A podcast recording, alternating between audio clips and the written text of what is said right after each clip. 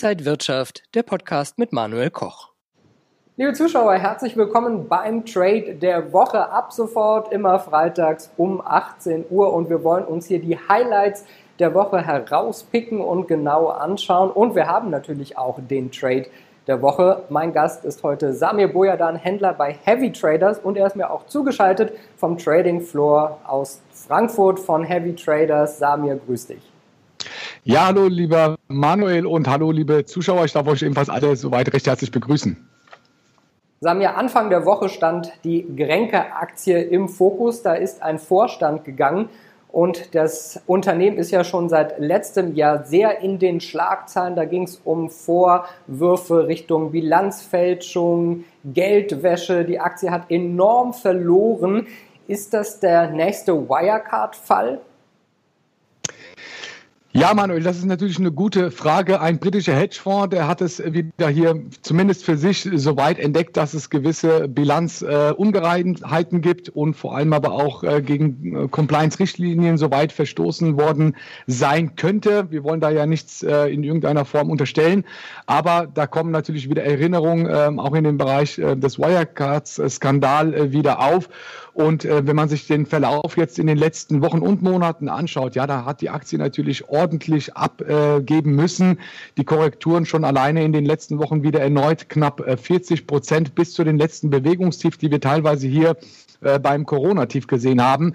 Ja, und bekanntlich sagt man ja, da wo Rauch ist, könnte möglicherweise Feuer sein. Jetzt gilt es natürlich ebenfalls auch seitens äh, von äh, der Kränke AG ebenfalls auch hier mehr und mehr nach außen hin äh, Klarheit zu kommunizieren. Und das bleibt halt nach wie vor aus. Mit unter anderem gab es da jetzt auch einige Rücktritt, Rücktritte und das, ähm, ja, die Gerüchteküche ist da halt natürlich voll im Gange. Und die Hedgefonds haben sich ja darauf spezialisiert, gerade was äh, im Bereich der ähm, Bilanzungereimtheiten äh, betrifft, das eine oder andere auch aufzudecken. Und die Aktie reagiert natürlich sehr stark empfindlich. Aber wir können durchaus mal einen Blick auf den Chart werfen. Wenn wir uns den äh, Verlauf mal anschauen, es ging ja schon äh, letztendlich letztes Jahr los im August, wo wir schon die ersten Meldungen soweit bekommen haben, dass der Hedgefonds hier ähm, das soweit bekannt gegeben hat. Ja, und daraufhin ist die Aktie erstmal ähm, Richtung 24 Euro im Monat äh, September zurückgelaufen. Dann haben wir ja eine lange Seitwärtsbewegung immer wieder mit leicht positiven Meldungen, dass da nichts äh, dran ist. Das hatten wir ebenfalls auch bei der Wirecard soweit gehabt. Aber jetzt gerade in, ja, in den letzten Tagen, äh, so möchte, konnte wieder die äh, Kränke AG dann wieder erneut zu den September-Tiefs zurücklaufen. Also, das ist jetzt ein Wert, da würde ich auf jeden Fall die Finger erst einmal weglassen. Das ist sehr ähm, spekulativ, dass das Ganze möglicherweise dann auch dementiert wird oder auch möglicherweise überhaupt nichts an der Geschichte dran ist. Aber gerade so Fälle, da kommen halt gewisse Erinnerungen äh, wieder ähm, hoch im Bereich der Wirecard-Aktie. Und deswegen äh, würde ich da jetzt ähm, gerade bei der Kränker AG da tatsächlich äh, die Finger weglassen. Und da muss halt einiges seitens ähm, des Vorstandes kommen, auch über die Pressemitteilung, dass da wirklich nichts dran ist. Aber wenn man äh, so einen großen Hedgefonds da dran hat, der sich in dem Bereich spezialisiert hat, das kommt ja von ungefähr, äh, muss man erstmal abwarten, was da tatsächlich dann auch an, an, an diesem Gerücht dran ist. Zu den großen Gewinnern der Corona-Krise gehört unter anderem PayPal. Und da hat man nun bekannt gegeben, dass man in den nächsten Jahren die Nutzerzahl verdoppeln will, dass man mit neuen Dienstleistungen eine Super-App an den Start bringen will. Das klingt nach viel Potenzial. Hat die Aktie auch Potenzial? Absolut. Also äh, PayPal war für uns ähm, im letzten Jahr schon eine, ein sehr starker Favorit gewesen, mit unter anderem auch in den letzten Wochen. Wir sind ja hier sehr aktiv im Handel und wir stecken immer stets auch alle Köpfe hier zusammen äh, im gesamten Team, schauen uns natürlich die Unternehmen an, äh, wie sie aufgestellt sind, was das ähm, Wachstumspotenzial betrifft, was die Analysteneinschätzung ähm, betrifft. Wir versuchen natürlich ebenfalls auch entsprechend der abgeschlossenen Quartale unser äh, Bild hier nochmal zusammenzustellen, wie der Aktienverlauf gehen könnte. Und tatsächlich ist es so, dass wir die PayPal äh, schon letztes Jahr sehr erfolgreich gehandelt haben, mit unter anderem auch in diesem Jahr, wo wir die Ziele Richtung 300 Dollar mit auf den Weg gegeben haben. Und ähm, gestern haben wir neue Rekordhöchststände gesehen, ähm, Richtung der Marke knapp bei 302 Dollar. Jetzt ist die Aktie natürlich schon relativ gut gelaufen. Da können wir ebenfalls auch mal einen Blick auf den Chart werfen. Man sieht tatsächlich, dass das Momentum dann sehr stark nochmal angezogen ist mit der jüngsten Meldung, dass, äh, ähm, also dass die ähm, Kryptowährungen hier mit implementiert werden, dass man sie kaufen kann, dass man sie mit unter anderem auch verwalten kann, auch über die ähm, weitere App, äh, die PayPal hier mit anbietet. Und von daher gibt es da durchaus noch weiterhin Wachstumspotenzial äh, für die kommenden Quartale. Man muss aber hier auch mit berücksichtigen, der jüngste Lauf, und das darf man halt nicht vergessen. Wir sind äh, hier knapp von 225 Dollar gestartet, sind dann mit einem Zug Richtung 300 Dollar hochgelaufen. Also die Aktie ist jetzt für uns schon etwas sehr stark heiß gelaufen auf die Oberseite. Wir haben auch tatsächlich in dieser Woche äh, PayPal mit unserem Zertifikat äh, knapp mit 34 Prozent soweit äh, beendet, warten ebenfalls auf eine, ja, einen stärkeren Rücksetzer oder auch eine kleinere Korrektur, um dann auch nochmal günstig mit anzusteigen. Und von daher wären für uns wieder so interessante Kurse im besten Falle oder im, äh, ja, muss man so sagen, im besten Falle, dass äh, Kurse hier nochmal Richtung 250 Dollar angesteuert werden. Da halten wir die Aktie wieder durchaus attraktiv mit einzusteigen, weil die Marge nach oben dann wieder sehr attraktiv ist, Richtung 300 Dollar. Und laut Analysteneinschätzungen sind auch teilweise Ziele zwischen 320 und 330 Dollar, allerdings für das ähm, gesamte laufende Geschäftsjahr.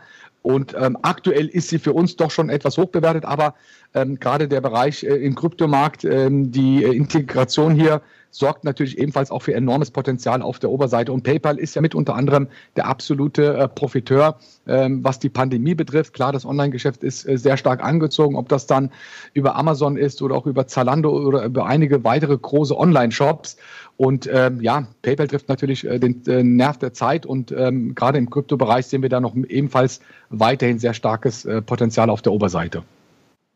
Und Krypto ist auch unser nächstes Thema. Elon Musk hat diese Woche bekannt gegeben, dass Tesla 1,5 Milliarden Dollar in die Kryptowährung Bitcoin investiert hat. Daraufhin ist der Kurs nochmal wahnsinnig angesprungen. Also man hat jetzt schon bald die 50.000 Dollar Marke vor Augen.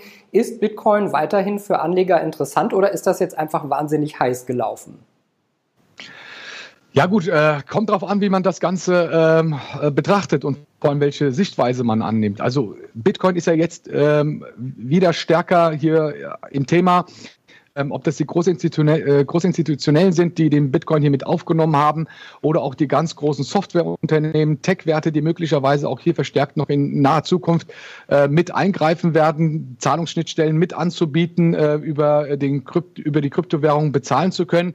Wir haben es ja gesehen, dass er sich gerade jetzt in den letzten Wochen doch einiges angehäuft hat. PayPal hätten wir, haben wir eben gerade auch so weit erwähnt. MicroStrategy, der CEO im letzten Jahr, ebenfalls ähm, ordentlich zu, ähm, hier Bitcoins eingekauft. Meines Erachtens nach, glaube ich, war hier die Summe knapp 460 Millionen US-Dollar. Wir reden hier knapp von 70.000 Bitcoins. In der Zwischenzeit dürften das mehr sein, weil er hier einfach auch weiterhin stark den Bitcoin kauft. Tesla, wie du gerade mit erwähnt hast, mit äh, knapp 1,5 Milliarden. Ja, und es nimmt kein Ende. Wenn jetzt noch weitere Zahlungsanbieter ähm, oder Kreditkartenanbieter, Visa ist ja da ebenfalls im Gespräch über eine Software äh, für deren ähm, ähm, Kunden, also sprich Banken, äh, ebenfalls auch die Möglichkeit mit anzubieten, den Währungs- oder den Kryptomarkt hier mit anzubieten. Und wenn die ganz großen Tech-Werte, wir reden hier also von Amazon oder auch von Google, äh, Facebook etc. pp. Wenn das natürlich ebenfalls noch weiterhin äh, ausgeweitet wird, dann kann ich mir durchaus vorstellen, dass der Bitcoin hier noch lange nicht sein Ende gesehen hat. Und das macht es ja letzten Endes halt attraktiv, dass halt wenige Stücke oder beziehungsweise sehr viel gemeint werden muss, um einen Bitcoin zu produzieren. Das heißt, wir haben gleich, wir haben äh, in dem Zusammenhang ein geringes Angebot bei einer hohen Nachfrage und das äh, wird den Preis natürlich dann auch weiter nach oben treiben. Ja, die größte Bewegung, die wir jetzt gesehen haben, man darf ja auch nicht vergessen, Manuel, der Bitcoin selbst hat ja ähm, fast drei Jahre äh, hinweg eine starke Korrektur gehabt. Wir waren zwischenzeitlich ja mit dem Rekordhoch knapp bei 20.000, dann Richtung 3.000 Dollar runter. Und der richtige fulminante Lauf, der ist ja dann letztes Jahr im Oktober, November passiert nach dem ähm, Halving, was wir hier gesehen haben. Und von daher glaube ich schon, dass wir die 50 Dollar weit überschreiten werden, wenn die Meldungen weiterhin positiv werden und vor allem die ungebremste Nachfrage auch hier vorhanden bleibt. Ja, dann dürften wir auch relativ schnell noch deutlich über die 50.000 drüber hinauslaufen. Man sieht ja auch hinter dir die Kollegen, man kann euch ja praktisch in eurem Handelsraum live über die Schulter gucken. Welche Idee habt ihr für diese Woche? Was ist der Trade der Woche? Genau, also wir sind ja hier wirklich äh, am Puls der Märkte. Wir haben äh, stets ähm, ja fast alle Aktien im Blick, wenn man so möchte, aus dem deutschsprachigen Raum, auch aus dem US-Markt. Im US-Markt zwar nicht alle, aber die gängigsten aus S&P 500, Nasdaq 100 und Dow Jones. Natürlich haben wir den Kryptomarkt ebenfalls stärker im Visier. Das macht bei, bei uns äh, hier hinter mir der Andreas, der sehr stark mit dabei ist, mit unter anderem aber auch der Michael im Hintergrund zu sehen, der den asiatischen Raum äh, sehr stark im Blick hat. Hier äh, das Thema chinesische Aktien. Und ähm, ja, das Thema, was wir jetzt äh, hier als ähm, Zertifikate Trade der Woche gemeinsam miteinander besprechen wollen, das geht um die Visa, ähm, also die Visa-Card. Und da wollen wir ebenfalls einen Blick auf den Chart werfen.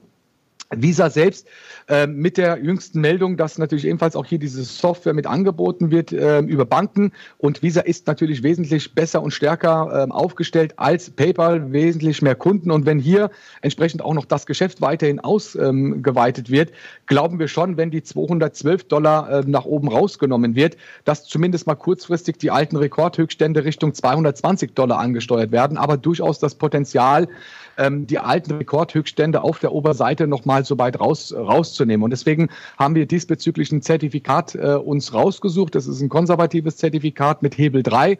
Bedeutet, wenn also die Aktie 1% zulegt, dann kann ich über das Zertifikat 3% verdienen. Und das ist dann folgende Wertpapierkennnummer. Das wird ebenfalls auch hier mit eingeblendet. Ulrich Dora 6, Bertha Paula 5. Äh, ein Zertifikat von der UBS und ähm, ja, ein Open-End-Zertifikat, also keine begrenzte Laufzeit. Der K.O. liegt hier knapp bei 142 Dollar. Und wie gesagt, der Hebel liegt im Moment bei drei. Und deswegen glauben wir schon, dass äh, Visa äh, durchaus gute Chancen hat, auch gerade mit dem Zahlenwerk, was jetzt hier mit veröffentlicht worden ist, äh, durchaus äh, Chancen hat, noch nach oben rauszulaufen.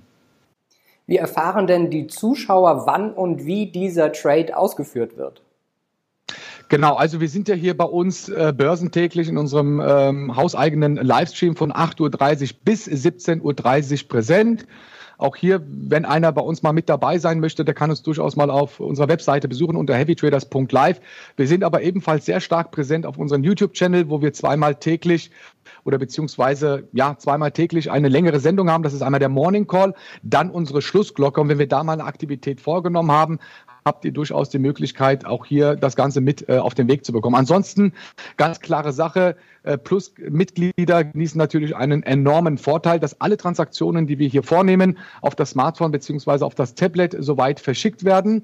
Und ähm, da bekommt man letzten Endes den Einstiegskurs, den Stopkurs, die dazugehörige Wertpapierkennnummer. Und das verschicken wir natürlich ebenfalls dann auch börsentäglich an allen Plus-Mitglieder von uns. Und wer jetzt wissen möchte, ob und wie ihr diesen Trade ausgeführt habt, der kann sich natürlich bei euch kostenlos anmelden. Du hast es schon gesagt, heavytraders.live und euch einfach mal über die Schulter gucken. Vielen Dank, Manuel. Samir, danke dir für diese vielen Einblicke und liebe Zuschauer, Ihnen und euch vielen Dank fürs Interesse, viel Erfolg beim Trade der Woche und bis zur nächsten Woche.